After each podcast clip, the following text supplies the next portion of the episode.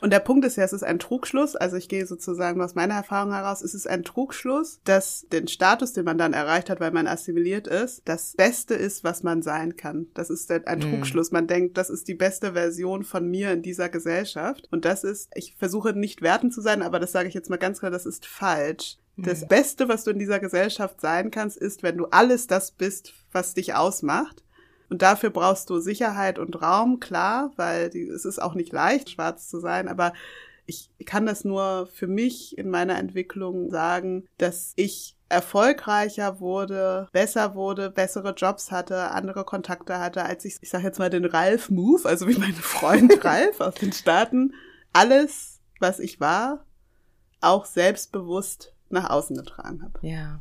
Hallo und willkommen bei Afrikaner, dem Podcast, der das Narrativ schwarzer Menschen verändert und Brücken baut. Ihr seid bei Folge 18 angekommen, in der ich mit Priscilla Owosekun Wilms spreche, Leiterin der Stabstelle Nachhaltigkeit bei der Stadt Hamburg in der Umweltbehörde. Priscilla hat solch tolle Gedanken. Ich möchte nicht viel verraten, außer darauf hinweisen, dass ihr euch doch bitte das Lied, das in den Shownotes verlinkt ist, anhören solltet. Seid gespannt auf ein sehr persönliches Gespräch zu den Themen Assimilation, Colorism, Intersektionalität und was es braucht, um viele verschiedene Hüte zu tragen, wie Priscilla es tut und das sehr erfolgreich. Viel Spaß beim Reinhören.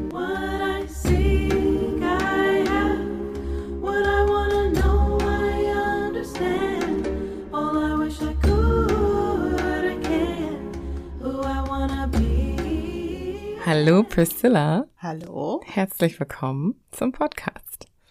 Es ist mein erster Podcast. Deswegen, du merkst, ich bin ein bisschen äh, aufgeregt. Ja. Ich freue mich aber sehr, dass du mich eingeladen hast. Schön. Ich freue mich jetzt, mich mit dir ein bisschen zu unterhalten. Ja, ich mich auch. Man sagt ja immer, wenn man ein bisschen aufgeregt ist, ist es gut, weil ah, ja. einem wichtig ist, was man gerade tut und man sich beschäftigt. Ne? Von daher legen wir mal los. Kannst du dich einmal kurz vorstellen, damit die Zuhörenden dich einmal kennenlernen? Ja, sehr, sehr gerne. Ähm, mein Name ist Priscilla Ovosekun Wilms. Ich bin 34 Jahre, ich wollte 32 sagen, aber es ist ja gar nicht mehr wahr. Etwas hängen geblieben. Ähm, 34 Jahre, habe zwei kleine Töchter und ähm, bin, das darf man, glaube ich, jetzt offiziell auch sagen, bei der Stadt Hamburg tätig, bald als Leiterin der Stabstelle Nachhaltigkeit in der Umweltbehörde. Das werde ich zusammen mit einer Kollegin im Tandem machen und noch, das ist glaube ich dann nicht mehr der Fall, wenn der Podcast rauskommt, die Vorsitzende der Bezirksversammlung Hamburg Nord. Ähm, genau, das wow. bin ich und Vielleicht kommt ja noch ein bisschen mehr im Laufe des Podcasts ja, zutage. Auf jeden Fall. das ist Person. so spannend. So viele Hüte trägst du. Das stimmt. Ähm, da werden wir auf jeden Fall drauf eingehen. Aber starten wir mal mit deiner persönlichen und deiner Familiengeschichte. Du bist aus Nigeria nach Deutschland gekommen mit deinen Eltern damals und deinen zwei Geschwistern, ne? Ja. Ihr seid als Wirtschaftsgeflüchtete nach Deutschland gekommen und mich wundern, wie die Anfänge für eure Familie in einer neuen, fremden Umgebung wie Deutschland ja. waren. Ja, es war in jedem Fall aufregend, schwer, zäh. ähm, ich war noch sehr, sehr klein, anderthalb Jahre, als meine Eltern nach Deutschland gekommen sind. Mhm. Du hattest richtig gesagt, wir waren mit zwei Geschwistern schon unterwegs. Meine Mutter war damals schon schwanger, hochschwanger mhm. oder ein bisschen mittelschwanger sozusagen und hat dann in Deutschland dann noch ihr fünftes Kind bekommen. Das äh, vierte Kind aus vier Geschwistern ist dann in Deutschland zur Welt gekommen. Ja. Und das als Anfänger, ich bin ja jetzt selbst Mutter und überlege so, wie das ist, wenn man auswandert. Ja. mit, mit kleinen Kindern ist das, glaube ich, schon ziemlich anspruchsvoll, wenn man ein Land verlässt, um in einem anderen bessere Chancen zu haben. Mit ja. kleinen Kindern ist das, glaube ich, nochmal eine Nummer härter. Ja, sozusagen. das glaube ich. Gerade wenn man auch auf der Flucht ist, ne? Genau. Also ist nochmal was anderes. Genau. Wir haben jetzt ja viel Flucht und geflüchtet gesagt. Ich habe ja selber die Begrifflichkeit benutzt. Meine Eltern waren in Nigeria sozusagen, ich würde sie da in den Mittelstand einordnen. Es ging ihnen mit Blick auf die politische Lage nicht besonders gut. Sie sind geflüchtet, weil es in Deutschland bessere Chancen geben sollte, sozusagen. Mhm. Die Hoffnung auf eine bessere Chance. Wir wollten eigentlich gar nicht nach Deutschland, sondern nach England. Ah Okay. Und Deutschland war sozusagen eigentlich eine zufällige, eine zufällige Geschichte, weil das mit dem Visum für England nicht geklappt hat. Ah, okay. Genau. Okay, interessant. Und wie seid ihr damals in Deutschland gesettelt? Wie würdest Mhm. du das beschreiben? Mhm. Also Zettel hat einen Moment gedauert. Wir sind angekommen. Mein großer Bruder beschreibt das manchmal, dass er das erste Mal, als er als Kind in Deutschland war, da war Winter und dann hat er geatmet und dann war da Rauch. Also man konnte in Deutschland irgendwie rauchen ohne Zigarette. Es war halt super, super kalt. Mm. Meine Eltern hatten kaum Sachen mitgenommen, hatten super viel von ihrem Ersparten sozusagen investiert in die Reise und dann sind wir in äh, einer geflüchteten Unterkunft untergekommen, soweit ich weiß, und haben da auch relativ lange erstmal gelebt. Meine Mutter redet immer von einer Zeit, wo sie, wir in der Turnhalle waren und dort Mhm. schon sozusagen wirklich ganz schön intensiv sozusagen auch erleben mussten, wie es ist, in Deutschland damals in den 90er Jahren geflüchtet zu sein. Das Mhm. war überhaupt nicht leicht und irgendwann wurden wir zugeteilt. Damals in Aachen sind wir angekommen. Ich weiß gar nicht, auf welchem Flughafen das dann gewesen sein muss, aber irgendwie da, wo da war diese Turnhalle und dann sind wir Mhm. irgendwann verteilt worden nach Schleswig-Holstein und dort habe ich dann auch meine Kindheit verbracht.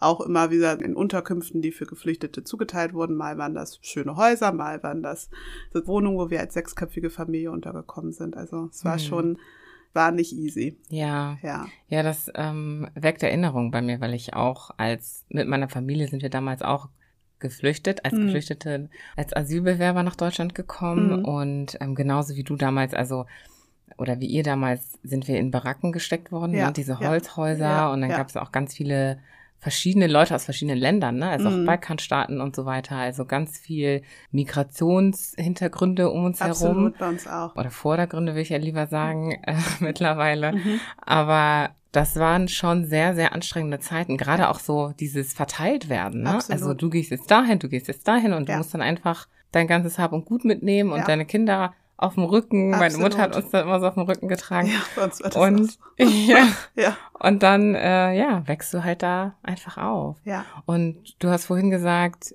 um ein besseres Leben zu haben Mhm. in Deutschland, willst du rückblickend sagen, dass dieses bessere Leben stattgefunden hat? Mhm. Das finde ich eine absolut wichtige und wesentliche Frage. Die Frage ist ja auch, was ist ein besseres Leben? Also ich glaube, Mhm. wir Kinder haben durchaus sozusagen vielfältigere Chancen jetzt in Deutschland auch wahrnehmen können, beruflich, persönlich. Aber ich sage immer, meine Eltern, ja, mein Vater ist ja schon verstorben, meine Mutter, also mein Vater hatte kein besseres Leben in Deutschland, Mhm. würde ich jetzt mal abschließend äh, für ihn feststellen. Nicht sozio-emotional, nicht finanziell. Ich glaube, die Generationen, die dann mitkommen und hier aufwachsen, das kann ich durchaus auch schon bestätigen, dass da der Wunsch der Eltern durchaus bei den meisten auch erfüllt wird, wenn man Mhm. sozusagen die Länder verlässt. Aber bei der ersten, der First Mover Generation, da bin ich unentschlossen. Also bei meinen Eltern war das eher durchwachsen bis gar nicht besser. Ja. Mhm. Das könnte ich genauso auch Mhm. unterschreiben, was mein Fall angeht. Mhm. Mein Vater ist dann irgendwann auch zurück nach äh, Afrika in den Kongo, Ja, ja. weil es eben nicht unbedingt so ein besseres Leben Ja, war. Ne? ja, ja. Mhm. Und weil da, so ist das mindestens, mein Vater war bis vor seiner Rente äh, Lagerarbeiter, meine Mutter ist Taxifahrerin. Ähm, jetzt arbeitet sie mittlerweile, das war sie ganz stolz erzählt, in der Zentrale, in der Taxizentrale und hat gesagt, das hätte sie gar nicht gedacht, dass sie jetzt nochmal einen Job in einem Büro haben wird. Und als sie Mhm. mit äh, 30 Jahren damals Nigeria verlassen hat, hat sie als Sekretärin gearbeitet und aber es blieb irgendwie prekär. Es blieb in jedem Ja. Fall Blue Collar und Blue Collar ist ja nicht schlimm, aber es ist dann auch nicht besser als als als zu Hause. Mhm. Also Blue Collar im Sinne von ArbeiterInnen-Kontexten. Ja, ne? ja, genau. Ja, spannend. Und du hast ja dann was aus deinem Leben gemacht, Mhm. ne? Wenn man vielleicht deine Eltern fragen würde, ne? Mhm. Das würden sie sicherlich sagen, so wie meine auch. Mhm. Wie kannst du das beschreiben? Wie hat sich dein Leben entwickelt in Mhm. Deutschland? Also ich würde sagen, meine Kindheit, die war schon relativ anspruchsvoll und auch zäh. Also zäh im Sinne von immer, immer sozusagen mit viel weniger Ressourcen viel mehr Dinge zu erreichen, äh, mehr Dinge erreichen zu müssen, als, sag ich mal, meine Peer Group, die fast ausschließlich weiß war. Mhm. Ähm, insofern fand ich das also rückblickend einfach anstrengend. Ich war ehrlich gesagt immer, oder ich will jetzt nicht arrogant klingen, aber ich war schon immer recht gut sozusagen in der Schule, hatte gute Noten, habe gerne gelernt, habe mhm. Bücher inhaliert, weil ich das einfach, glaube ich, äh, statt Fernsehen habe ich super, super viel gelesen und so. Also ich will jetzt nicht sagen, das ist mir schwer viel zu lernen. Ich habe auch gerne gelernt. Aber nichtsdestotrotz im Vergleich mit anderen hatte man immer das Gefühl, wenn man Ressourcen von zu Hause hat, dass man Klavierunterricht oder wie auch immer oder ins ja. Ausland fliegen kann, um mhm. ein Auslandsjahr zu machen oder irgendwie sowas, dann kann man natürlich durchaus auch schneller auch bestimmte andere Dinge erreichen. Wie auch immer. Ich fand es anstrengend, aber ich war sehr ehrgeizig und der Ehrgeiz war auch von zu Hause sozusagen mitgegeben. Die Frage der Assimilation, also war so omnipräsent bei uns in der Familie. Ja. Immer bloß nicht auffallen, immer die Besten sein, immer voran. Das wurde von deinen Eltern auch so mitgegeben, ja? Absolut, absolut. Mhm. Also genau, ich, nur ich antworte auch gleich auf deine Frage, aber sozusagen auf, ja. zur Herleitung ist das, glaube ich, wichtig. Ähm, die Frage der Assimilation, dass man auch irgendwie in einem Familienkontext geblieben ist und ich hatte gar nicht Kontakt zu anderen schwarzen Menschen. Es lag vielleicht auch daran in Schleswig-Holstein, in Dörfern, Plön, Ascheberg. Quickborn habe ich Abi gemacht, also es sind ja jetzt nicht die äh, sozusagen städtischen Ballungszentren, ja. wo schwarze Menschen so zuhauf sind, aber mhm. wir waren immer auf uns alleine so ein bisschen gestellt und ähm, genau deswegen habe ich da in meiner Weiterentwicklung auch nie so richtig sehen können, wie machen es eigentlich andere schwarze Leute. Ich habe mhm. Abitur gemacht, habe ich ja erwähnt. Ich habe nach dem Abitur eine Ausbildung gemacht, um ein bisschen Geld zu verdienen. Und dann habe ich Sozialökonomie studiert im Bachelor und äh, International Business and Sustainability im Master.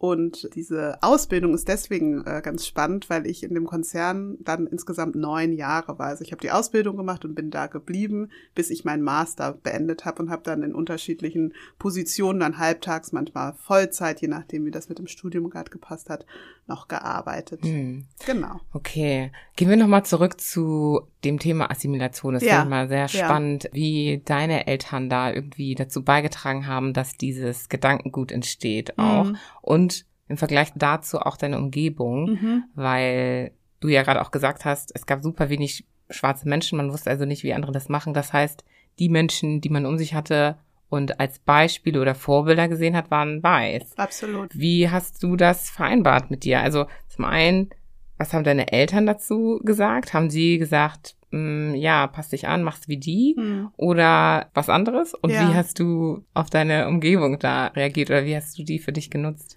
Ja, also ich glaube, meine Eltern hatten wenig Energie, sozusagen aktiv über Assimilation nachzudenken. Ich glaube, die wollten einfach keinen Stress. Und Stress bedeutet, wenn man auffällt, wenn irgendwie Probleme auftauchen, wenn man in der Schule irgendwie schlechtere Noten hat oder wie auch immer. Also wenn man jetzt sich anschaut, wo wir gelebt haben, es gab jetzt auch keine Auswahl. Es ist jetzt nicht so, dass meine Eltern aktiv mich davon abgehalten haben, mich mit schwarzen Menschen zu treffen. Es gab yeah. dort einfach kaum, keine. kaum, ja. kaum Personen. Ich kann das immer nur den aktiven Eingriff, äh, vielleicht retrospektiv so erkennen. Manchmal hat sie gesagt, oh, man kann Afrikanern nicht so richtig vertrauen und so. Und sie hat oder schwarze Männer sind so und so, wurde irgendwie diese, diese Fremdzuschreibung, diese Rassismen doch auch irgendwie reproduziert und mhm. damit schon auch diese Assimilation irgendwie, diese Überassimilation nenne ich sie auch, ähm, unterstützt mhm. sozusagen. Mhm. Nicht aktiv, aber irgendwie dann schon auch mit, mit solchen sozusagen Aussagen. Ja. ja. Und ich glaube, und das nehme ich denen überhaupt nicht übel, ich sage immer, the struggle is real, das hat uns auch ein Stück weit vorangebracht. Also nicht im Pulk sozusagen, im vielleicht gefährlich wirkenden Pulk von anderen schwarzen Menschen irgendwo aufzutreten, über Witze zu lachen, die weiße Menschen über schwarze Menschen machen, die Klischees, die äh, weißen Menschen, schwarzen Menschen zuschreiben, zu erfüllen. Mhm. Das hat uns, die Geschichte meiner Eltern ist ganz spannend, sozusagen dahingehend durchaus auch weitergebracht und auch unterstützt, meines Erachtens in Deutschland zu bleiben. Wir sollten abgeschoben werden. Damals wurden super viele Menschen auch wieder abgeschoben. Wir haben sozusagen den Asylbewerberinnenstatus sehr schwer sozusagen halten können. Und dann ja. haben meine Eltern sich in der Kirche engagiert, in einer Kirche, wo wir als einzige schwarze Menschen Gartenarbeit und alles Mögliche gemacht haben. Und der damalige Pastor hatte dann meine Eltern sozusagen besonders in die Obhut genommen. Er hat sie immer seine Schäfchen genannt und ähm, hat dann sozusagen uns unterstützt zu bleiben und hat auch maßgeblich dafür gesorgt, dass dann die Abschiebepapiere, die eigentlich schon unterschrieben waren und so, dass das dann irgendwie dann doch nochmal revidiert wurde. Und Mhm. deswegen sage ich, es hat schon was gebracht, weil Ja. diese Beziehung zu diesem Pastor damals, die war schon sehr speziell. Im Nachhinein fand ich die wirklich hochgradig fragwürdig, aber ich glaube, es hat dann schon, es gibt ja diese Begrifflichkeit des White Saviorism, es hat Mhm. in dieser Konstellation gut gepasst, dass da ein Mhm. weißer Mensch, diese guten schwarzen Menschen, die sich wirklich ganz besonders Mühe geben und nicht so sind wie andere schwarze Menschen, dann auch hilft, in Deutschland zu bleiben. Oh, wow. Ja. Wow. Ja. Also ich kann das aber auch total verstehen, gerade wenn du sagst, wir möchten keinen Stress haben. Ja. Und Stress ja auch nicht mal, weil wir sagen, naja, mit uns kriegt man Stress oder Ja, wir sind ja. dafür bekannt, Stress zu machen, sondern Mhm. weil es ja auch eine emotionale Anstrengung ist. Absolut. da ständig seine eigene Identität irgendwie pushen zu wollen, wenn man das Gefühl hat, die wird nach hinten gedrängt. So, ne? Absolut. Und natürlich macht das Sinn, dann zu sagen, hey komm, dann sprechen wir halt die Sprache. Dann Absolut. äh, tragen wir halt die Kleidung. Ja, Und ja. ne? Ja. Also, es ist schon hart genug. Dann möchte ich dann sozusagen, wollten sie eher ihre Ruhe haben und das konnte ich gut, kann ich im Nachhinein gut nachvollziehen. mh. Da kommen wir auch später im Gespräch noch dazu. Ich finde es, ich habe halt relativ spät erst gemerkt, dass diese Überassimilation total, also ganz viele Dinge, die ich auch gut kann, ganz lange unterdrückt hat und ich jetzt erst viel später im beruflichen Leben gemerkt habe, die Facetten, die auch schwarz, also nicht nur schwarz, nigerianisch sind, die äh, kosmopolit sind, die äh, mich im Ganzen ausmachen, durchaus auch früher im Leben auch mich beruflich weitergebracht hatten. Das waren gar keine Nachteile, die ich da weggedrückt äh, habe, sondern äh, das hätte, hätte mich auch so weitergebracht. Und Mhm. das finde ich manchmal schade für uns als Kinder, dass wir erst so spät erkannt haben, dass das Nigerianisch-Sein total cool ist und auch Ja. eine wichtige Ressource, um auch beruflich weiterzukommen. Mhm. Wow, spannend, dass du das sagst, um beruflich weiterzukommen. Mhm. Das würde ich gerne nochmal näher verstehen, aber das machen wir gleich. Mhm. Ich würde sehr gerne auch verstehen, dieses Awakening im Nachhinein, ne, zu reflektieren und zu sehen, okay, was habe ich da eigentlich gemacht? Also Mhm. ich habe überassimiliert. Was Ja. bedeutet das eigentlich? Und Stück für Stück diese Schichten irgendwie entfernt und gemerkt, wer bin ich eigentlich wirklich? Wann hat das bei dir so ungefähr stattgefunden? Ja, auch fantastische Frage. ähm, ich weiß es ganz genau, wann das stattgefunden hat. Ich habe meine Ausbildung angefangen. Ich bin von, hatte mein Abitur beendet und bin dann aus dem elterlichen Haus ausgezogen. Meine Eltern haben damals in Norderstedt gewohnt und bin nach Hamburg gezogen und habe dann in meiner Ausbildungsklasse einen guten Freund kennengelernt, der schwarz war. Und ich hatte vorher ich glaube, ich hatte schon eine schwarze Freundin, aber ich habe sie nicht als schwarz sozusagen erkannt. Aber da in dem Moment, weil er sehr bewusst schwarz und er hat auch schwarz gesagt, ich bin schwarz und so und der kam aus Cuxhaven und irgendwie hat er sich super viel mit dem Thema auseinandergesetzt, hat mich auch in Kontakt gebracht mit dem Black History Month in Hamburg, weil er Mhm. damals seine erste, nicht seine erste Freundin, aber seine erste schwarze Freundin tatsächlich, Beziehungsperson dort auch kennengelernt hatte. Und das war mein Awakening, weil ich mich sonst, wir haben uns beide in einem weißen Kontext bewegt, in einem weißen Umfeld, aber er war so bewusst schwarz und wir sind bis heute unheimlich eng befreundet. Er lebt jetzt in den Staaten. Der hat das irgendwie zelebriert und auch ganz klar in unserem Freundin, Freundeskreis auch angesprochen, Rassismen angesprochen, hat auch mit Freundinnen gebrochen und so. Also ich dachte, Wahnsinn, äh, Ralf. Grüße gehen an ihn raus. ich habe gedacht, Wahnsinn, dass man das so sagen kann. Also ich, ich denke, eigentlich da kommt das, was ich eingangs sagte. Manchmal haben ja schwarze Menschen, wenn sie alleine in Räumen sich viel bewegen und assimiliert haben, und dann kommt jemand anderes Schwarzes und der oder die sagt Rassismus oder redet über Rassismus, dass man dann denkt, oh Gott, don't blow my cover. So, ich Ja. versuche hier gerade klarzukommen. Jetzt bin kommen hier hier nicht. Deckung. Genau, ich so, weißt du, die Leute wissen nicht, dass ich schwarz bin, so, also Ja. kommen mir jetzt nicht so. Und das war so ein bisschen auch für mich am Anfang, dass ich dachte, also bitte, Ralf, also jetzt reiß dich mal zusammen. Und das gut, und bei ihm war auch nämlich der Punkt, er hatte eine schwarze Mutter und einen weißen Vater. Der hat als einer der Besten oder der Beste in der Klasse seine Ausbildung beendet, nach zwei Jahren schon. Also er war der Beste von uns. Und es war nicht, weil er sich überassimiliert hat und also trotz damals habe ich trotz gesagt, trotz der Tatsache, dass er über Rassismus so offensiv gesprochen hat, war er der Beste. Und jetzt würde ich sagen, weil er alles, was ihn ausmacht, so auch bewusst, ihm so bewusst war, war er so professionell, dass er das Beste aus sich rausgeholt hat, ne? Wow, Ja, krass. ja. Ja, wie ist das dann? Also du hast gesagt, du hast das Gefühl gehabt, du wirst enttarnt Ja, so ein bisschen, ja, ne? ja. Du siehst jemand anderen, der diese Identität total embrace. Ja, ne? absolut, ja. Also, das lässt mich an eine Geschichte denken von einer Freundin, die auf einer Hochzeit gesungen hat. Da haben sich zwei weiße Menschen vermählt. Dann gab es einen schwarzen Gast und ich glaube, das war der einzige, befreundet mit dem Hochzeitspaar. Und da gab es so eine Art komische Energie, Mhm. die sie gespürt haben. Und ganz witzig, die haben ja in dem Moment gesungen, also mein, meine Freundin und, und das Team, und konnten entsprechend sich nicht austauschen. Aber später, als sie dann zurückgefahren sind, hat eine Person den beiden ins Rollen gebracht und gesagt, habt ihr das auch gemerkt? Mhm. Und alle haben dann zugestimmt und gesagt, ja, das war so eine Art Distanz, die Ja. sie verspürt haben, als würde dieser Mensch sich überhaupt nicht mit ihnen identifizieren wollen. Ja, ja, Und, ja, ja. und wirklich versucht hat, sich fernzuhalten. Und es gab wohl einen sehr peinlichen, wahrscheinlich, Moment für ihn, bei dem der Bräutigam irgendwie gesagt hat zu dem schwarzen Gast, ähm, ach, guck mal hier, Mhm. ähm, das sind doch so Leute wie du. ja, ja, Und ja. Sein Gesicht ist wohl erstarrt Ja. und er wusste überhaupt nicht, was Ja. er dazu sagen soll. Und Ja. ich dachte, mein Gott. Ja. Aber da siehst du auch, Assimilation ist ein Überlebensinstinkt. Man macht das, weil man gefühlt, und manchmal ist das auch in echt so, sonst nicht überlebt. Hm. Und der Punkt ist einfach, also ich habe das schon ganz oft erlebt, äh, weil ich jetzt viel offensiver, ich sage jetzt mal schwarz bin im beruflichen Kontext. Ich sag, du bist schwarz, ich bin schwarz, wollen wir mal einen Kaffee trinken gehen und so. Also ich mache das ganz, ganz offensiv. Ich vernetze mich ganz aktiv und offensiv mit schwarzen Menschen. Mhm. Und ich erlebe das auch wieder auch im Familienkontext. Ich erlebe das immer wieder, dass Leute das so lange gemacht haben, sich zu distanzieren von ihrem Schwarzsein, weil sie einfach dadurch irgendwie klarkommen im Leben, Mhm. Weil sie dadurch in, in den weißen Räumen bestehen können und weil sie dann weniger Probleme vermeintlich haben. Ich kann das schon nachvollziehen, dass Leute diesen Weg wählen. Und ich glaube, es braucht, das erlebe ich dann auch immer im beruflichen Kontext immer wieder, es braucht wirklich lange, bis man Vertrauen auch aufbaut zu anderen schwarzen Leuten, sozusagen Mhm. Diesen Cover abzulegen und Ja. sein Schwarzsein dann auch, wie du das gesagt hast, zu embracen. Es braucht auch einen Raum, wo Vertrauen auch herrscht und dass man nicht, weil das Gefühl ist ja, so erlebe ich das oft, dass die Leute denken, also ich versuche jetzt schon alles, damit ich nicht die ganzen Klischees bestätige. Ich bin Mhm. pünktlich, ich trage meine Haare glatt, wie auch immer. Ich heiße Susanne oder so. Also, I don't know.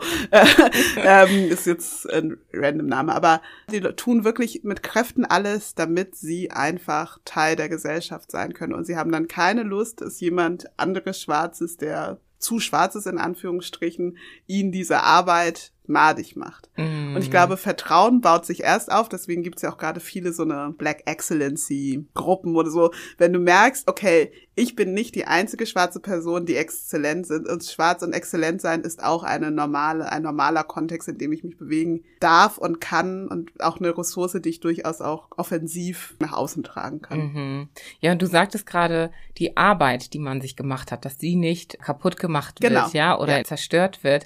Das heißt, im Grunde genommen würdest du sagen, es ist an sich aber ja auch Arbeit. Man überlebt zwar dadurch, ja, Ja. und man hat das Gefühl oder den Gedanken, dass das einfacher ist, aber am Ende des Tages ist es dann doch Anstrengung Absolut. und Arbeit, weil man muss ja immer wieder versuchen, im Prinzip, ja, sich selbst zu verleugnen im Absolut. Grunde, ne? Und der Punkt ist ja, es ist ein Trugschluss. Also ich gehe sozusagen aus meiner Erfahrung heraus, es ist ein Trugschluss, dass den Status, den man dann erreicht hat, weil man assimiliert ist, das Beste ist, was man sein kann. Das ist ein Mhm. Trugschluss. Man denkt, das ist die beste Version von mir in dieser Gesellschaft. Und das ist, ich versuche nicht wertend zu sein, aber das sage ich jetzt mal ganz klar, das ist falsch. Das. Beste, was du in dieser Gesellschaft sein kannst, ist, wenn du alles das bist, was dich ausmacht. Und dafür brauchst du Sicherheit und Raum, klar, weil die, es ist auch nicht leicht, schwarz zu sein, aber ich kann das nur für mich in meiner Entwicklung sagen, dass ich erfolgreicher wurde, besser wurde, bessere Jobs hatte, andere Kontakte hatte, als ich, ich sage jetzt mal den Ralf-Move, also wie mein Freund Ralf aus den Staaten, alles, was ich war, auch selbstbewusst nach außen getragen habe. Ja. Wie kannst du das vielleicht ja so runterbrechen für Mhm. jemanden, der sich vielleicht auf diese Journey bewegen Ja. möchte? Ja. Wie komme ich dahin, dass ich dieses Cover entferne und mich ja aber auch finde, also wer ich wirklich bin, Ja, weil man weiß das dann ja auch erstmal gar nicht, ne? Und was, was ist das, was einen dann komplett ausmacht? Absolut. Also ich habe das ja auch nicht sozusagen klar, es gab den einen schwarzen Menschen, aber es gab noch mehr Schritte auf dieser Journey. Ich habe mich nach meinem Masterstudium dazu entschieden, ich war, nachdem meine Eltern Nigeria verlassen hatten, nie wieder dort. Mhm. Ähm, wir hatten die finanziellen Ressourcen nicht. Ja. Und ich habe dann entschieden, ein Praktikum zu machen bei der Deutschen Außenhandelskammer in Lagos bin dann dahin und dachte, äh, mein Vater war ein Jahr äh, vor, zuvor verstorben und ich wollte sozusagen connecten mit meinem Herkunftsland. Ja. Das war ein Punkt, wo ich gemerkt habe, Wahnsinn. Ich bin jetzt hier in der Deutschen Außenhandelskammer in Lagos, repräsentativer Ort für Deutschland. Und es ist eine absolute Ressource, dass ich meine Muttersprache sprechen kann, dass ich Deutsch bin, Nigerianisch bin, Yoruba kann, mit weißen deutschen Menschen klarkomme, mit schwarzen deutschen Menschen klarkomme. Es war eine absolute Ressource und ich mhm. habe damals auch ein Jobangebot bekommen, dass ich dort bleiben soll und ich habe mich dann aber dagegen entschieden und das war also nächster Schritt in der Erkenntnis, Wahnsinn. Da sind ungenutzte Ressourcen, die mir Türen öffnen, die ich vorher gar nicht gesehen mhm. habe, dass die mhm. da sind. Ja. Und ähm, genau, also sozusagen Reconnect with your roots könnte ein Punkt sein, den ich definitiv empfehlen würde. Und auch Connect with your peers, also mit den schwarzen Peers. Ich habe immer noch, finde ich, ein eher weißes Umfeld. Und das ist ja auch erstmal voll okay. Aber mhm. aktiv, früher, ich kann das jetzt an einem ganz lustigen Beispiel sagen, bei an ha irgendwie, wenn ich meine Haare machen will, so Frisuren, Braids, Zöpfeflechten oder so. Und ich habe immer geguckt, wie, wofür finde ich jetzt eine Friseurin, wie, welche Person hat so und solche Haare. Und ich habe dann gedacht, wen kann ich denn fragen? Und ich habe dann offensiv Leute auf der Straße, Frauen, Männer, Menschen auf der Straße angesprochen, wo hast du deine Haare gemacht? Also aktiv, wenn du sozusagen entwurzelt bist, weil du in einem weißen Umfeld einfach lebst, sprech einfach schwarze Menschen an. Mhm. Es ist manchmal super awkward und es kann auch daneben gehen, aber ja. ich habe eigentlich immer oder meistens echt gute Erfahrungen damit gemacht. Mhm. So, also das glaube ich in der Journey zum schwarzen Awakening, schwarzen Selbstwertentwicklung sind die Punkte, glaube ich, super wichtig. Ja, finde ich super gut. Ich wurde auch vor kurzem noch angesprochen von einer anderen Schwarzen, weil ich meine Haare offen im Afro getragen ja, habe. Ja. Und sie kam dann auf mich zu und hat gesagt, oh mein Gott, ja. deine Haare, Aha. wie hast du das gemacht und wo hast du das gemacht? Ja, und das, ich habe mich total gut gefühlt. Mhm. Also wenn man sich vielleicht auf der anderen Seite befindet, dann kann ich auch nur bestätigen, die Menschen freuen sich. Also ich freue mich auf Absolut. jeden Fall, wenn ich gefragt werde und denke mir, oh wow, weil mein Schwarzsein ja auch irgendwie auf eine Resonanz trifft. Ne? Absolut, ne? Das absolut. ist total ermutigend. Ja, ja, voll, total. Nice. Okay, das heißt, du bist auf deiner Journey wo würdest du sagen, bist du da schon angekommen, dass du sagen würdest, hey, ich bin schwarz und das bin ich, ich bin angekommen? Ich bin angekommen, ja, ich bin angekommen in meinem Schwarzsein. Ich glaube aber, dass die Reise nie ganz aufhört. Und ich glaube, es gibt Punkte in meinem Schwarzsein, also gerade jetzt als schwarze Mutter, ähm, ich bin Dark Skin, meine Kinder sind Light Skin, meine beiden Töchter. Und ich glaube, eine schwarze Mutter zu sein, ist auch nochmal irgendwie einfach eine andere Journey, die man, mhm. auf die man auf eine Reise, mit dem man sich jetzt mehr nochmal mit Themen auseinandersetzen muss. Wie sind meine Kinder positioniert in der Gesellschaft? Wie schütze ich sie vor Rassismen? Wie positioniere ich mich eigentlich in Institutionen, in denen sie sich bewegen? Also insofern, also bis dato, vor meinen Kindern ging es immer um mich. Und mhm. da habe ich das Gefühl, da habe ich schon eine Haltung entwickelt. Aber genau, in der neuen Rolle ist das nochmal eine neue Journey sozusagen, ja. ein neuer Zweig, der da erstmal begangen werden muss. Weil du das nicht so kontrollieren kannst, wie wenn es nur um dich ginge? Genau, richtig. Also okay. und auch zu akzeptieren, also wenn das äh, Menschen sind, die Freundinnen sind oder die ich einfach nicht kenne, beziehungsweise Bekannte, dann ist ja ihre, ihr Schwarzsein auch durchaus durch sie selbst bestimmt. Und äh, sozusagen als Mutter habe ich natürlich eine Idee, was Schwarzsein bedeutet, was eine mhm. schwarze Haltung ist. Und ich muss einfach noch lernen zu akzeptieren. Meine Kinder sind eins und drei, also aktuell haben sie überhaupt gar keine Ahnung von dem Thema, ja. wobei eine dreijährige Tochter schon so langsam. Aber ich muss auch bei ihnen akzeptieren, dass sie vielleicht eine andere Journey, also andere Haltung, andere Dinge ihnen wichtig sind. Mhm. Für mich ist das Thema Haare super wichtig, Natural Hair und so. Aber da muss ich auch akzeptieren, ihre Journey ist ihre Journey und meine mhm. Journey ist meine. Mhm. Spannend. Mutter sein und gleichzeitig aber auch noch so viele Hüte aufhaben. Ja. du machst ähm, sehr, sehr viele Dinge auf einmal und Ich würde super gerne, wenn du das einfach vielleicht noch mal kurz erzählst. Also ich weiß, du bist Mutter, du bist ehrenamtlich engagiert, du bist in der Verwaltung, du bist in der Politik.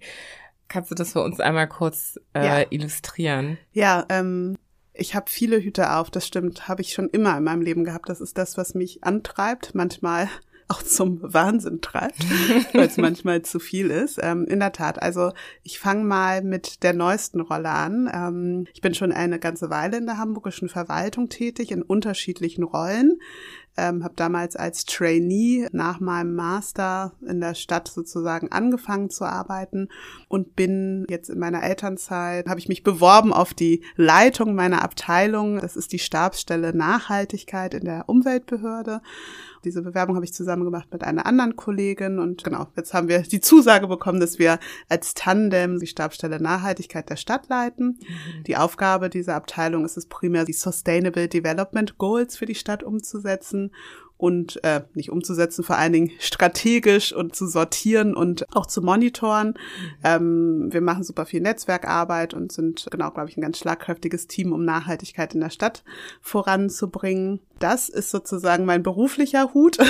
Mhm. Ich glaube, es ist noch ganz spannend zu hören, vielleicht, dass sozusagen diese Verwaltungstrainee mich in unterschiedliche Rollen in der Stadt reinschnuppern lassen. Ich habe unter anderem auch als persönliche Referentin der zweiten Bürgermeisterin anderthalb Jahre gearbeitet. Mhm. Und glaube ich, das war auch so ein bisschen der Eintritt das Schnuppern aus der Verwaltung heraus ja. in die Politik. Was machst du dann da als persönliche Referentin? Ähm, man macht vor allen Dingen strategisch-politische Beratung, man schreibt Reden, viele mhm. Reden.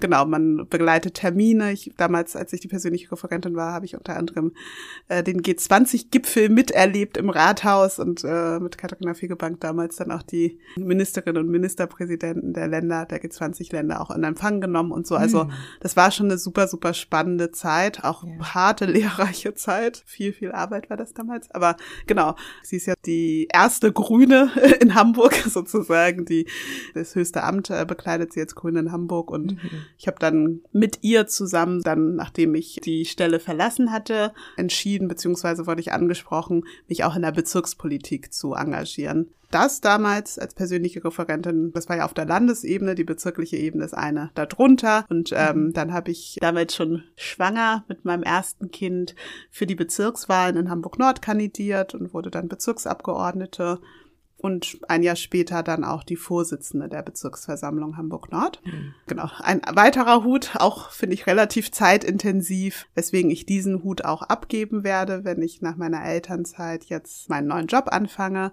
Aber als Vorsitzende der Bezirksversammlung bin ich jetzt seit knapp zweieinhalb Jahren tätig und bekleide damit das höchste Amt im Bezirk Hamburg-Nord, repräsentiere die Bezirksversammlung nach außen mhm. und genau hab Dart und das ist ganz cool, weil ich das Redenschreiben dann mal gelernt habe, auch viele Termine, wo ich öffentlich auftrete und Grußworte halte und so. Wow, genau. spannend. Glückwunsch ja. auch, ja, also total toller Milestone oder Milestones. Ja, voll.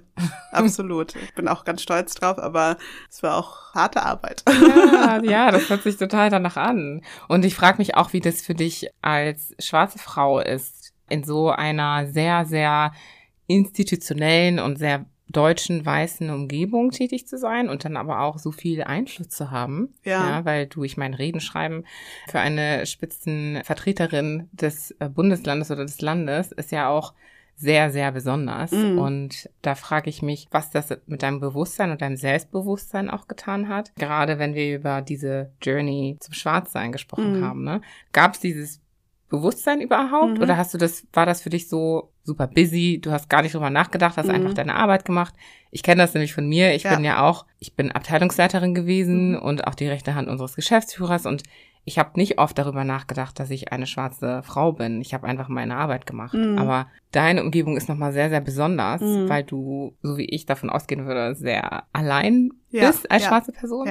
Von daher frage ich mich, war das bei dir auch so oder war das schon präsenter? Also es ist ich kann es im Nachhinein sagen, für mich war das omnipräsent. Ich fand es hm. extrem anstrengend. Nicht, weil jetzt die Menschen gemein zu mir waren oder ich 14 Mal am Tag irgendwie das N-Wort gehört habe oder so ganz offensiven Rassismus, sondern weil ich dachte, ich muss mich echt beweisen. Also okay. ich habe kein Politikstudium, ich habe kein Redenstudium, also ich habe eigentlich nichts studiert, was mich gefühlt dafür zu befähigt, Ja. diesen Menschen, diese Krass. Frau auch zu unterstützen. Ja. Und ich war auch schwarz, also es hat mich extremst gestresst. Mhm. Ich war super viel gestresst. Ich war, habe lange viel gearbeitet, weil ich immer noch mal geguckt habe, gerade bei Reden, mein armer Mann, musste man sich diese Reden anhören bis heute, ähm, weil ich einfach dachte, ich muss das echt gut machen. Ja. Ich muss richtig, richtig gut sein, weil ich auch die Sorge hatte, habe ich immer wieder, ist auch ein Thema, mein persönliches Thema, ähm, bin ich jetzt hier, weil ich schwarz bin oder bin ich hier, weil ich es kann, Ja. sozusagen. Ja. Und ich meine, in der Rolle ist man nicht, weil man schwarz ist, sondern äh, Fegebank oder auch andere Menschen, die persönliche Referenten auswählen, brauchen jemanden, der sie fachlich gut unterstützen Ja. kann. Man hat ja als persönliche Referentin gar keine repräsentative Rolle. Ja, Also, ja, man ist genau. ja der im Hintergrund? Genau. Und muss da sozusagen so seine, seine Malochen und seine Dinge tun. Ja. Aber trotzdem war das dann immer irgendwie ein Thema. Also ich fand es extrem anstrengend und ich finde es auch noch anstrengend. Ich bin ja jetzt das erste Mal innerhalb des Systems auch in Leitung. Das ist auch eine Mhm. eher höhere Position in der Verwaltung. Und ähm, ich bin irgendwie froh, dass ich vorher Vorsitzende der Bezirksversammlung war, weil ich da dann schon mal leiten konnte als schwarze Frau, um dann diese Selbstzweifel, die dann manchmal so aufkommen, auch schon mal zu durchleben. Genau. Ja. Also ich fand es anstrengend. Das war, es ist für mich präsent, also sehr präsent, das Thema Schwarz zu sein Mhm. in einem weißen System. Ja. Mhm.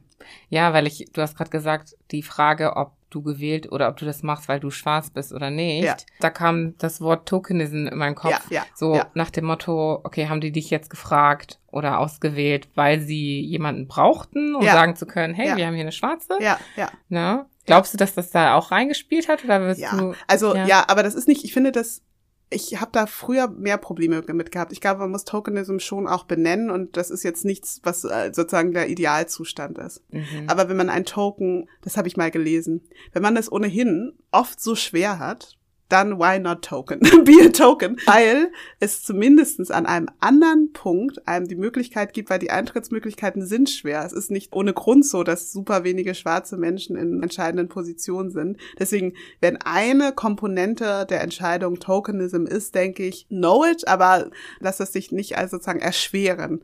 Und für mich war das so jetzt auch in der Rolle der Vorsitzenden der Bezirksversammlung. Am Anfang habe ich gedacht, ich habe ja auch keine Ahnung von Bezirkspolitik gehabt, sozusagen. Mhm. Habe ich gedacht, oh Gott.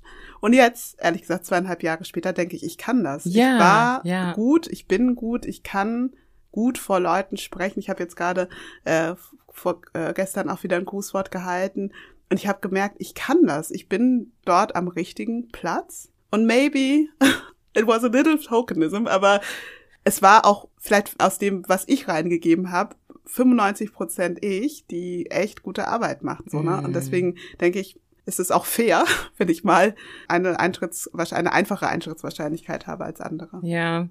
Oh, ich finde das so spannend. Ja. Ich bin ja im Bereich People and Culture gewesen, ja. Ja, Und da war Recruiting ein Riesenthema natürlich und immer wieder diese Debatten oder Gespräche darüber, wie man am besten einstellt, divers einstellt. Mhm.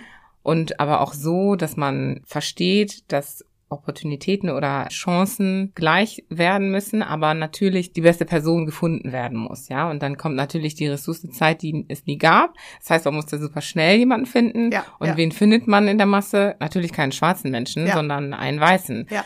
Und da ist die Frage, holt man sich dann aber den schwarzen Menschen oder ne, diversen Menschen, sage Ja. ich jetzt mal, der nur halb so viel von der Rolle irgendwie erfüllt, aber der divers ist Ja, eben und den das Ziel erreicht. Ne?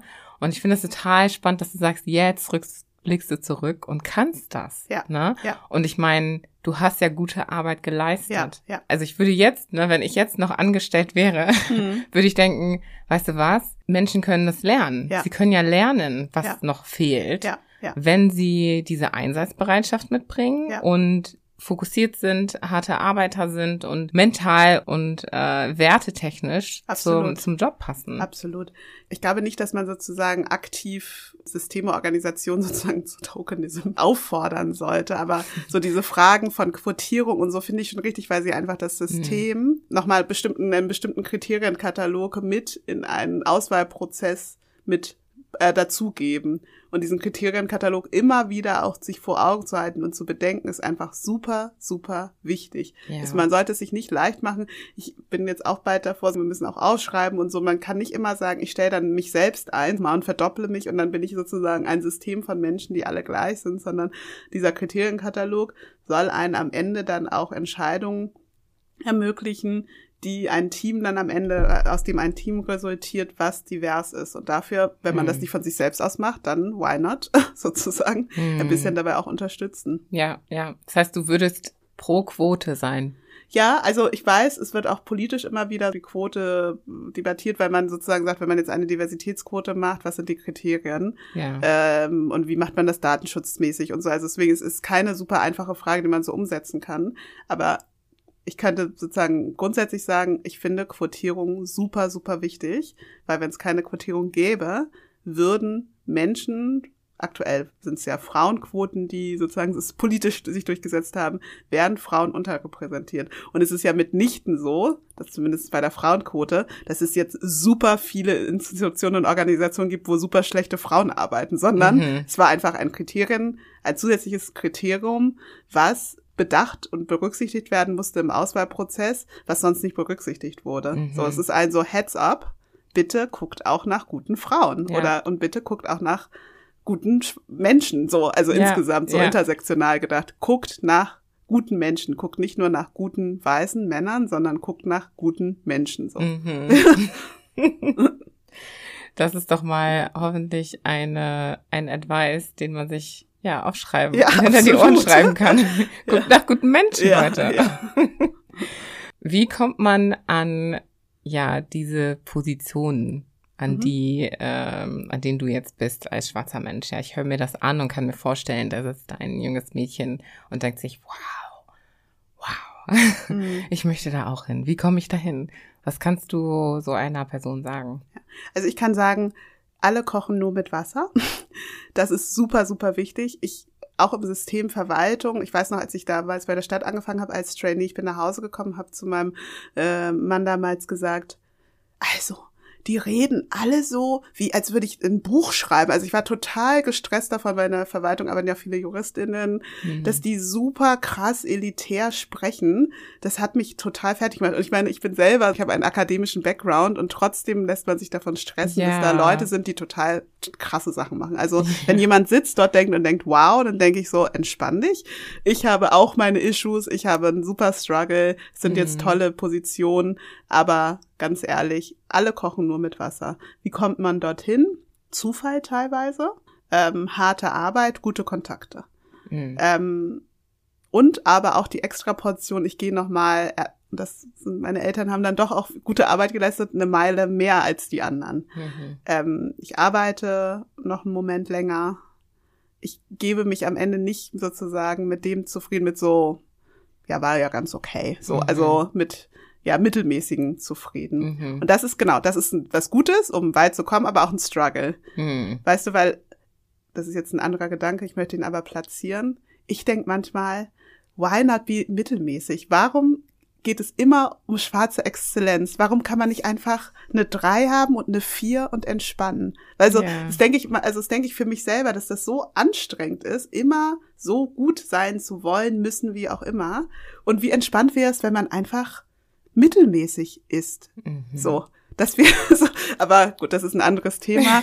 Das ist wahrscheinlich nicht für die Person, die wow denkt, ich möchte dahin, interessant. aber ich denke manchmal, vielleicht musst du auch nicht dahin. Vielleicht kannst du entspannen und einfach das machen, was dir Spaß macht. Ja, ja. Und ich meine, auf der anderen Seite ist das ja aber auch die Realität, ne, von mhm. uns schwarzen Menschen. Und dann ist ja, geht's aber vielleicht auch nicht darum zu sagen, du bist ja immer auf dieser Exzellenzschiene und gibst immer zu jeder Sekunde und jedem Moment 150 Prozent, mhm. sondern es gibt auch einfach Tage, wo es nicht so toll läuft und das Absolut. ist ja auch okay. Genau, genau. Und dann gibt es auch noch die Möglichkeit, ein Ventil zu finden, wo man halt auch mittelmäßig sein kann. Absolut, was, ja? absolut, ja. Ich glaube, diese Mittelmäßigkeit, das ist nur für mich ein Thema, weil ich dann denke manchmal, weiß ich nicht, ich habe jetzt nicht so Hobbys oder so, weil ich nicht so die Zeit habe.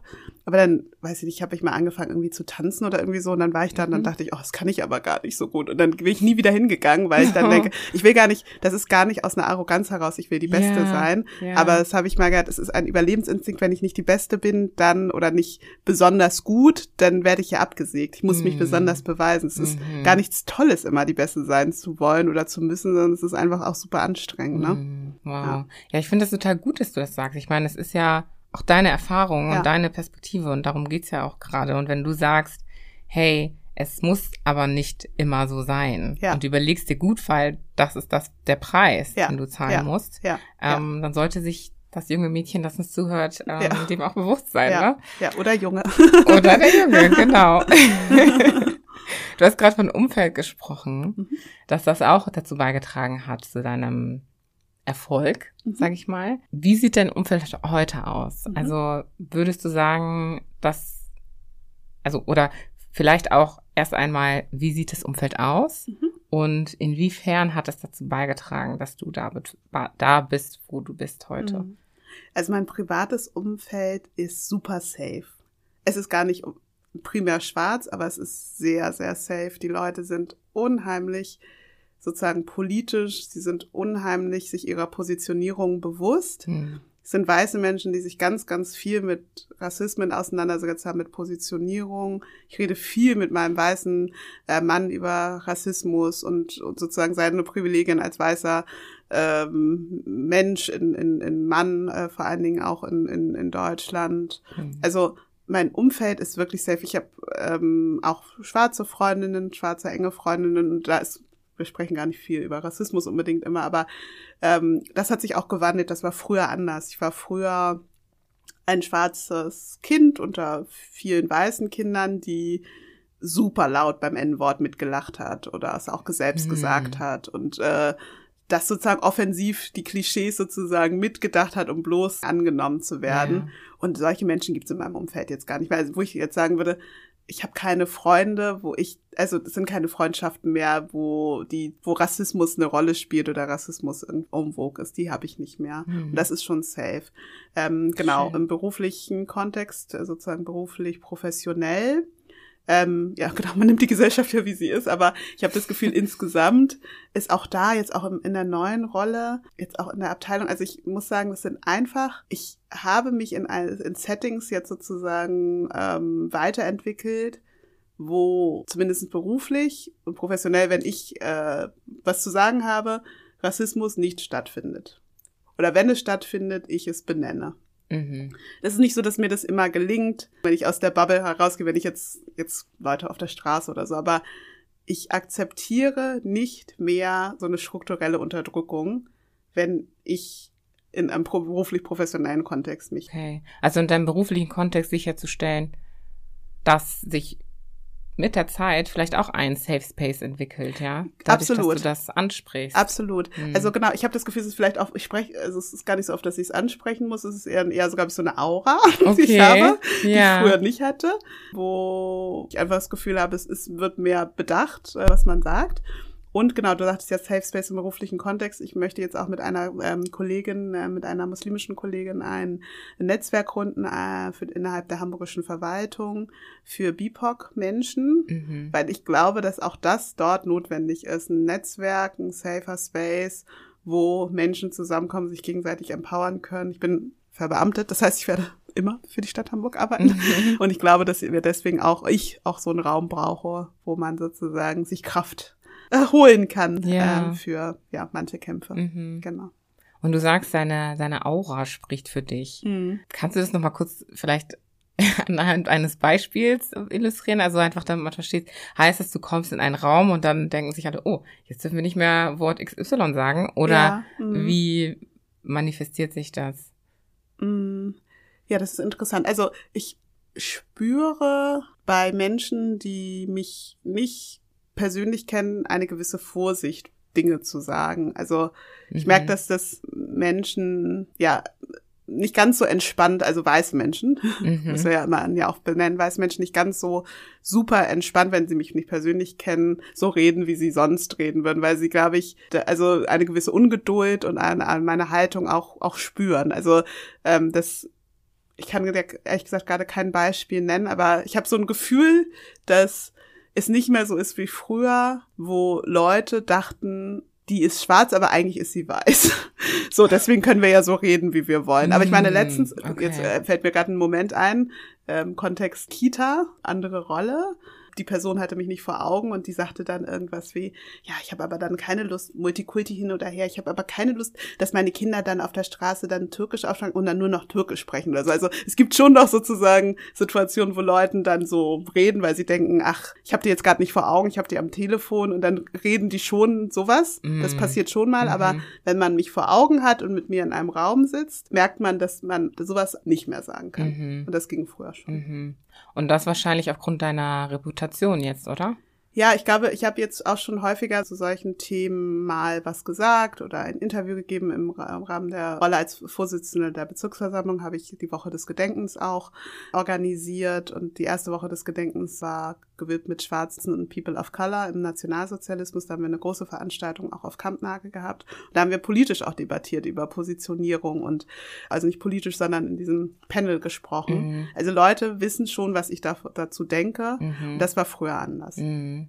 Ja, und du hast ja auch gerade gesagt, im privaten Kontext sprichst du da ja auch drüber. Ja, ja. Und ähm, mittlerweile hat sich das zu einem Safe Space entwickelt. Und Absolut. also meine Conclusion wäre jetzt Mhm. zu sagen, okay, im öffentlichen Kontext kann das ja wahrscheinlich genauso passieren, Mhm. wenn Menschen, die im, in der Öffentlichkeit sind oder im beruflichen Kontext, einfach diese Dinge öfters ansprechen, wenn sie sie sehen Mhm. oder hören oder was. Und weiße Menschen in der Umgebung eben lernen dadurch, Mhm. dass es was okay ist und was nicht okay ist und dann wahrscheinlich auch durch diese Journey von, okay, es ist unangenehm gehen, bis Mhm. zu, ich bilde mich und äh, kläre mich auf und kann hier ein Safe Space entstehen lassen. Mhm. Und im Endeffekt müssen auch sie sich dann nicht mehr unwohl fühlen. Weil ich finde, das ist so ein wichtiger Punkt, der halt immer wieder aufkommt in diesen Rassismusgesprächen, dass weiße Menschen sich jetzt schlecht fühlen müssen oder dass äh, sie irgendwas nicht mehr sagen dürfen und jetzt eingeschränkt sind oder was auch immer, dass es so eine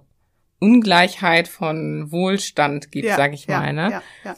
Also siehst du das auch so oder? Ich sehe es schon so, aber auch teilweise anders. Der Punkt ist ja auch das mit dem Ansprechen, was du jetzt sagtest, dass man das dann anspricht und dann genau wissen es die weißen Menschen oder Menschen, die Rassismus sind ja nicht immer unbedingt nur weiße Menschen, man, manchmal reproduziert man ja Rassismus auch selbst, aber dass die das dann wissen. Aber ich habe auch das Gefühl, es kommt auch mal drauf an, ob man es ansprechen kann. Ganz ehrlich, Mhm. ich habe es früher nicht angesprochen, weil ich dachte, es geht ja auch was um mich. Also ich glaube, je also je stärker sich die Positionierung verändert, sage ich mal jetzt sozusagen auf klassizistischer Art und Weise, eine höhere Position, mehr Kontakte, kann ich auch, habe ich das Gefühl, hatte ich mehr Mut auch zu sprechen und deswegen kann ich jetzt eine Aura. Die Aura Mhm. hatte ich null früher, die hat man Mhm. auch nicht. Das ist nicht so, dass man mit einer Aura geboren wird. Es ist einfach die Erfahrung, man hat sozusagen schon was gemacht und Ja. weil die Leute sozusagen wissen, man kann was, habe ich eher den Mut, was zu sagen. Ja. Also man, ich will es okay. gar nicht so verkaufen, als wäre das jetzt so mein, als wäre ich so super krass, als ich so krasse Aura, sondern es ist, weil ich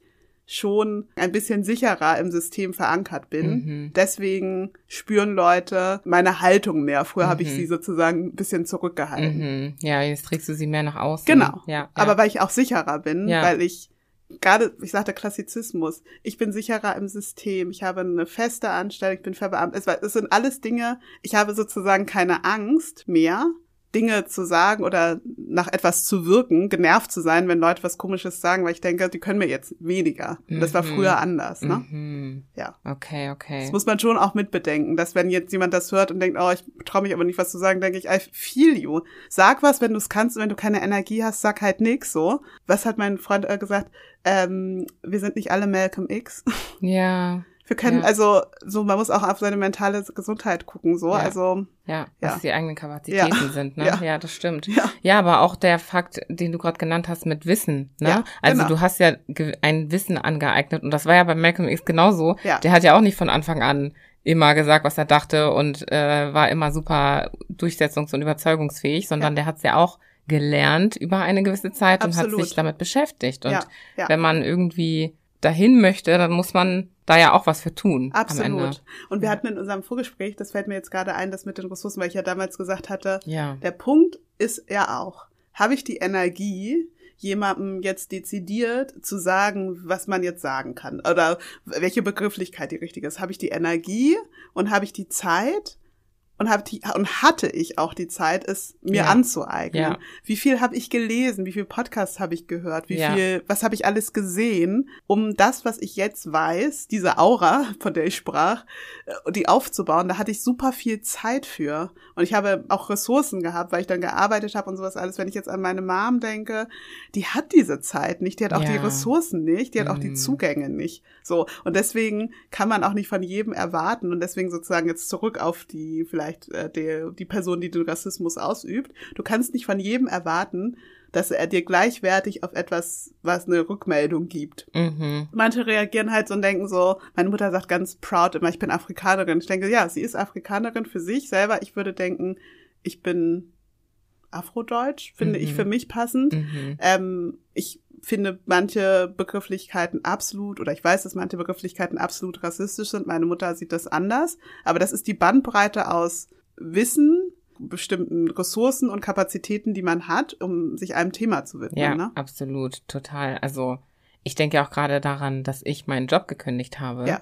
Und ich konnte das ja auch nur machen, weil ich gewisse Ressourcen Ja, hatte. absolut. ich hätte jetzt nicht, klar, hätte ich auch sagen können, ich kündige meinen Job, obwohl ich vielleicht meine Wohnung verliere, Ja, obwohl ich ja, vielleicht, ne? ja. Und dann wäre das vielleicht passiert Ja. und dann sehe das Ganze anders aus und vielleicht säßen wir hier nicht, ne? Ja, Aber ja, voll. Ich denke dann manchmal an meinen Vater, der sagt so, ey, why are these people, these young people, they're do, not doing anything, they're not doing anything. Weil er immer gesagt hat so, ich muss arbeiten, ich Ja. muss super viel arbeiten. Was Mhm. redet ihr hier über irgendeinen Kram von, I don't know, Rassismus? Ich habe gar keine Zeit. Ja. Ich muss um 5 Uhr morgens den Bus nehmen, weil ich irgendwie in einem Lager Sachen packen muss. Ja. I don't have the time for that shit. So sorry, wenn ich so sagen muss, musst du rausschneiden, aber das ist einfach der Punkt. Nein, Und der ist super, total. super wichtig. Das macht mich richtig emotional, dass man das einfach anerkennen muss, dass nicht jeder diesen Kampf kämpfen kann. ja, Ne? ja, Ja. absolut. Und dabei geht's nicht nur um emotionale Stärke. Absolut, Ja, absolut. Ja, ja, weil oft äh, ist das immer so das, was gehighlightet wird, ne? Mhm. So diese mentale Stärke, die man haben muss. Und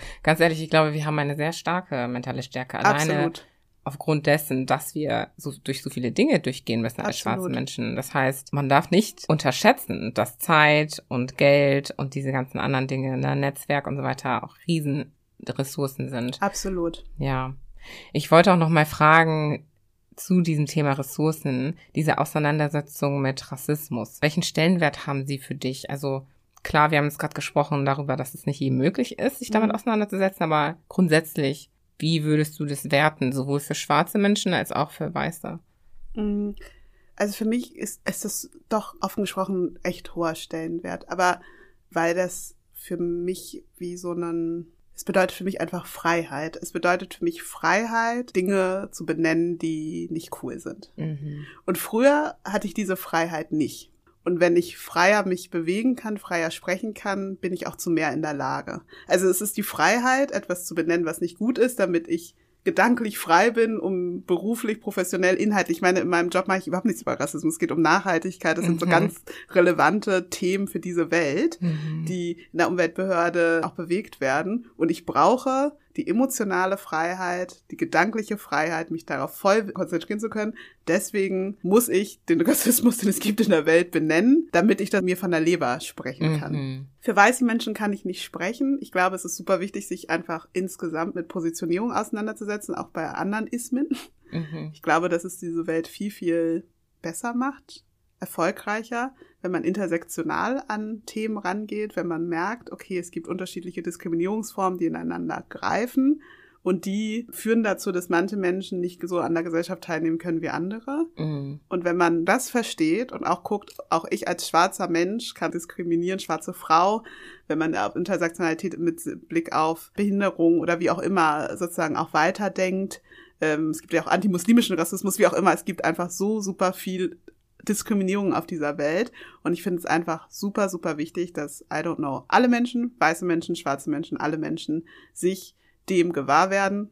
Okay, nochmal Hashtag mit Kapazitäten, klar, man muss auch die Kapazitäten Ja. haben, aber grundsätzlich ist das wichtig, sich damit auseinanderzusetzen, weil man dann voll gut merkt, wenn man checkt, was seine, was die eigene Positionierung ist, merkt man total, wie man auch bestimmte Menschen unterstützen kann, auch einen Eintritt einzukriegen. Mhm. Oder, jetzt mal so total wenig emotional, total so, sag ich mal, marktwirtschaftlich gedacht, zu gucken, wie spreche ich bestimmte Personen an Mhm. für mein Produkt oder so. Mhm. Also ich denke manchmal so, du musst ja gar nicht das machen, weil du ein netter Mensch bist. Ja. Aber so, weißt du, so Common Sense. Ja. Denk mal drüber nach, wenn du alles ausschließt, Ja. weil du dich so verhältst, weil du nur die Leute ansprichst, die dir ähnlich sind, schließt du super viel aus. Ich, ich habe ganz viele Geschäftsideen gehabt und ich habe dann immer gedacht, warum gibt es keinen Markt für schwarze Frauen, einen super exklusiven Haarsalon, wo man einfach hingehen kann mit Afrohaar und dann äh, machen die einfach all so einen Stuff, den man, auf den man total Bock hat, den man in Lagos irgendwie in 1000 Schickimicki-Salons irgendwie sofort bekommt. Mhm. Und man merkt einfach in ganz vielen Punkten noch, der Markt reagiert immer mal wieder langsam, nach George Floyd so ein bisschen mehr auch.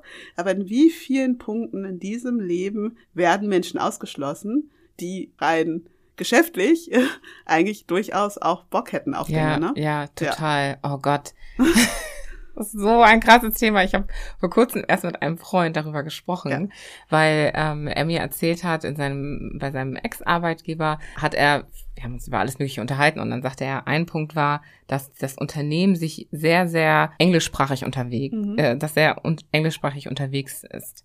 Das heißt, die Website ist auf Englisch und es wird im Unternehmen auf Englisch gesprochen. Dabei gibt's doch noch den französischen Markt, dabei Mhm. gibt's noch, weiß ich nicht, den russischen oder so viele verschiedene Sprachen und so viele verschiedene Märkte, die man ansprechen könnte, wo man expandieren könnte, aber man hat die Menschen nicht im Team, Ja. die diese Sprachen sprechen. Ja, Und ja. dann habe ich gedacht, boah, weißt du was, wie viele schwarze Menschen eigentlich multilingual aufwachsen Ja, ja. und sowohl Deutsch lernen als auch sowieso schon Portugiesisch oder Ja, Spanisch oder ja. Russ Russisch oder auch ins Ausland. Also ganz viele Menschen, schwarze Menschen fahren ja auch in den äh, Balkan, um dort zu studieren, Ja, weil es dort ja. einfacher ist, Ja, äh, genau. diese Zugänge zu bekommen. Ja. Das heißt, die lernen auch nochmal diese Sprachen. Ja.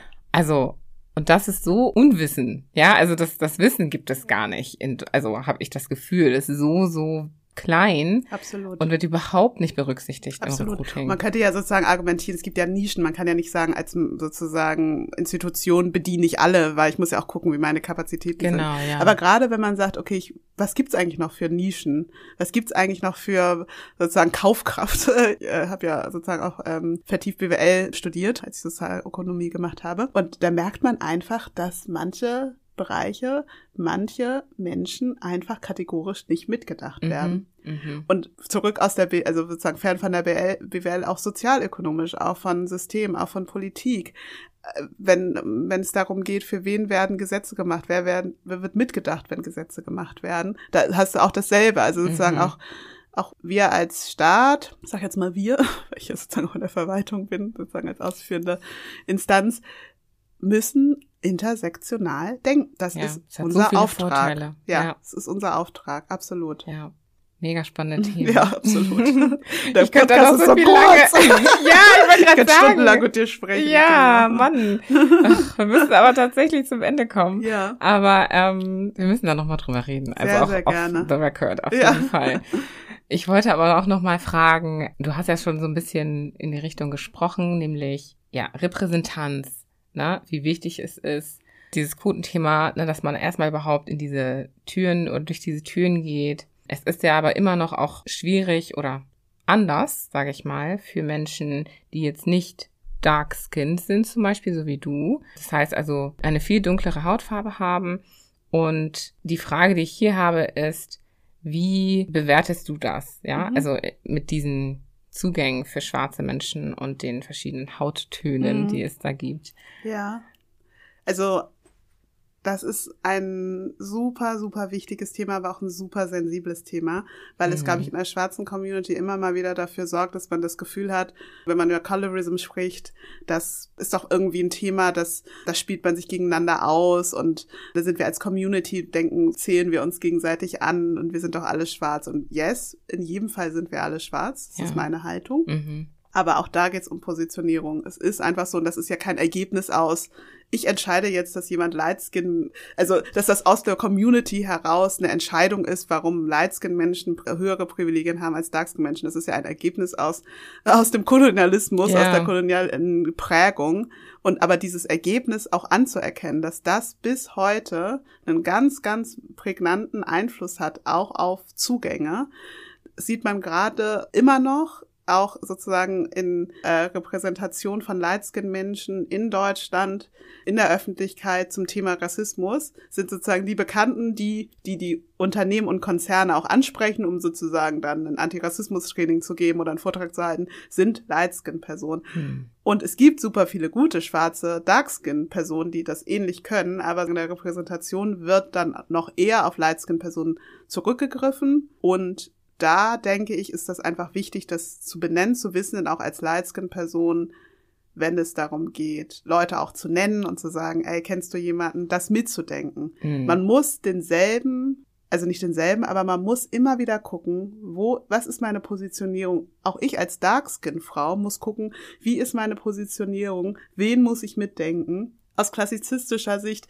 wen muss ich mitdenken? Wem fehlen die Zugänge? Das ist einfach der Auftrag finde ich, eines jeden Menschen, wie gesagt, immer mit Blick auf die Ressourcen, das mhm. mitzudenken. Und ich glaube, bei Colorism fände ich es voll cool, wenn wir als Community es auch schaffen würden, das nicht als Kampfthema zu sehen, mhm. sondern einfach als zusätzlicher Auftrag, uns damit einfach intensiv auseinanderzusetzen mhm. und das mitzudenken und auch die Panel. Wie oft sehen wir Panel, wo einfach nur Lightskin-Personen ja, ja. sind oder dass man das einfach mitdenkt und benennt und sagt, hey, let's do the next step. So, das, wir sind schon gut, aber let's do the next step. Wir mhm. wollen die volle Repräsentation und die ist halt wirklich all the shades. Mhm. Ne? Mhm. Und auch, auch weiß gelesene schwarze Menschen, die sozusagen einen anderen Struggle haben, auch den Shade, der super hell ist, deren Positionierung, die, die, die Dinge auch mitzudenken. Also ich glaube, mhm. es ist viel, viel, viel, viel, viel, aber let's do it. Ja, und zusammen kann man das ja dann auch schaffen. Ne? Absolut, ja. absolut. Und das dazu gehört aber auch, das erwarten wir ja auch sozusagen im Kontext Rassismus immer, auch einen Schritt mal zurückzutreten. Mhm. Nicht immer, ey, here I am, sondern zu sagen, hm, let's share the mhm. cake. Mhm, mhm, on the stage. Ja, ja. ja. Ja, finde ich total toll, dass du das ähm, so highlightest als gemeinsame Aufgabe ja. und nicht äh, Us versus Them ja. Thema. Ja. Weil genau das Gleiche trifft ja auch auf das, was wir eben besprochen haben, zu nämlich dieses intersektionale Wissen sich Absolut. anzueignen als Gesellschaft. Dabei heißt es ja auch nicht, weiße Menschen tut das und äh, ihr schwarzen Menschen das, sondern wir gemeinsam müssen uns darüber im Klaren Unbedingt. werden, um zu verstehen, okay, wo positionieren wir uns Absolut. am Ende des Tages? Ne? Absolut. Hm. Priscilla, wir kommen zum Ende. Ach, es ist so schade. Aber es ist auch so toll. ja, das stimmt, das stimmt. Vielleicht abschließend einmal für unsere Zuhörenden. Ich werde sie jetzt kategorisieren, weil mhm. das einfach Teil des ganzen Podcasts ist, nämlich einmal zu den schwarzen Menschen, die uns zuhören. Was kannst du ihnen so aus deiner Journey mitgeben? Mhm. Sie hören diesen Podcast zu und beschäftigen sich mit ihrem Schwarzsein, mhm. möchten besser verstehen, was die Realitäten sind, wie sie damit umgehen können, wie sie diese Gesellschaft mitgestalten können. Sie sind ja Teil dessen. Mhm. Was kannst du ihnen da mitgeben? Ja, ich habe ja gerade ein Grußwort gehalten ähm, für die Eröffnung des Deutschen Museums für schwarze Unterhaltung und Black Music. Mhm. Deswegen werde ich daraus was recyceln. Ja. Äh, ich liebe diesen Song von Maverick City Music, der heißt Pretty Brown Skin. Und da singen sie unter anderem die Liedzeile Remember Who You Are Remember who you are and whose you are. Shooting star. Don't forget that part. Know that you belong just as you are with your pretty brown skin. Und ich finde diesen Text, dieses Lied einfach, der singt auch super coole andere Sachen, ehrlich gesagt. Also hört den Song. Yeah. Aber ich finde es einfach so deep, weil ich, weil da alles drin steckt. Erinnert euch daran, wer ihr seid, wo ihr herkommt versucht die Wurzel nicht abzukatten und super und sozusagen euch über zu assimilieren. Liebt eure Haut. Ich meine, es ist doch einfach so nice, schwarz zu sein. Oder ein Mensch, es ist doch einfach fantastisch. Nehmt euch wirklich, also liebt euch selbst. Es klingt super cheesy, aber liebt euch selbst, weil ähm, ja, ich merke das so sehr für mein Leben, dass mir das super viel gebracht hat, einfach sozusagen zu embracen, dass ich schwarz bin und das einfach als absoluten Jackpot zu sehen. Mm, wow. Das ist jetzt einfach so gekommen. Ich habe es nicht geübt. Ja, haben wir wirklich nicht geübt. The Jackpot to be a black person. Ja, okay. absolutely. Ja, ja. Das Lied müssen wir auf jeden Fall verlinken in den ja Show Notes. absolut. Please do that. Es ist sehr gut. Mache ich. Und an unsere lieben weißen Mitmenschen, die zuhören. Was kannst du ihnen mitgeben? Mhm. Da muss ich einmal überlegen, aber ich ad hoc kommt mir da der Gedanke, es ist Zufall, dass du weiß bist. Du könntest genauso gut schwarz sein. Und ich glaube, in jedem Leben sollte man versuchen, so zu leben, dass man selber ein gutes Leben hat, aber alle Menschen auch um einen herum. Deswegen check deine Positionierung. Check, was du für Privilegien hast. Und begib dich nicht auf die Reise und sag, hier ist Schluss. I did my job, sondern verstehe sozusagen deine Position in der Gesellschaft auch als eine an, die laufend sich informieren muss, die laufend checken muss, was kann ich tun, um meine internalisierten Rassismen, die du hast, einfach zu dem entgegenzuwirken. Ich finde das super wichtig. Man fühlt sich viel, viel, viel besser, wenn man weiß, die Journey ist ein Leben lang und vor allen Dingen hör auch zu. Weiß es nicht immer besser. Und ich finde auch in dem Kontext ist es wichtig zu benennen, dass wir sprechen zwar über die deutsche Gesellschaft speziell, wir Ja. sprechen ja auch auf Deutsch und Ja, über ja. die Erfahrungen in Deutschland, aber diese Positionierung ist eine weltweite. Absolut. Und absolut. das ist auch super wichtig zu verstehen, weil ich, ganz oft auch immer sehe, wir sind ja nicht so schlecht wie genau, in dem Land absolut, oder genau. ne oder ich, In Amerika, ist das alles viel, viel schlimmer. Genau, Ja, ja, genau. Aber das Ja. ist wirklich, das, ich wollte das einfach nochmal highlighten, weil Mhm. ich das einfach immer wieder so höre, Mhm. diese Vergleiche. Und es geht ums Weißsein. Es geht nicht unbedingt ums Deutschsein, sondern Absolut. es geht ums Weißsein. Absolut. Genauso wie es beim Schwarzsein ums Schwarzsein geht, geht es beim Weißsein ums Weißsein. Ja, ja. Okay, super. Vielen Dank. Ja, Christina. vielen Dank dir. Es war Aber- fantastisch. Ja, es war fantastisch, fantastisch, aber wir müssen noch die Blitzfragen. Ah ja, okay. Ja, abklappern. Geht auch ganz schnell. Los geht's. Entscheiden oder entscheiden lassen? Entscheiden. Wünschen oder wollen? Wünschen. Spinnen oder Schlangen? Hm. Schlangen. Okay. Das war echt interessant. Äh, Das habe ich nicht erwartet, das letzte.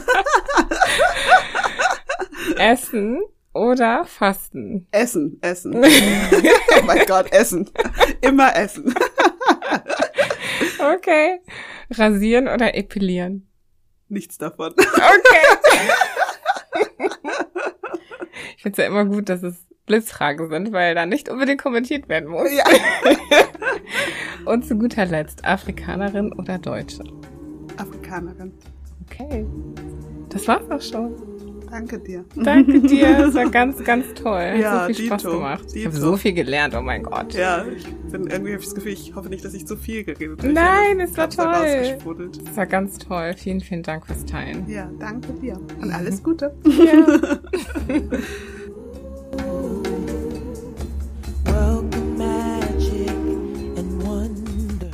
Priscilla hatte keine Ahnung von Bezirkspolitik und ist zweieinhalb Jahre später nun super gut darin. Wie wäre es, wenn wir Menschen die Chance geben, etwas in sich selbst zu entdecken, das vielleicht vorher nicht da oder zumindest nicht sichtbar war? Wie wäre es, wenn wir mehr auf die Potenziale der Menschen schauten, weil wir ihnen die technischen Dinge einfach beibringen oder sie dabei unterstützen, dieses Wissen anzueignen? Es war a little tokenism, aber das war die Tür, die das Potenzial entfacht hat, sagt Priscilla. Hilft uns Tokenism vielleicht, das System zu hinterfragen, in dem wir so automatisch hineinleben? Inwiefern hinterfragen wir dieses System eigentlich? Was ich weiß, ist, dass nichts für immer anhält und alles seine saisonale Zeit hat. Veränderung kommt also so oder so. Priscilla sagt, es ist viel, aber let's do it. Will you do it too or will you just watch from the sidelines? Bis zum nächsten Mal bei Afrikaner.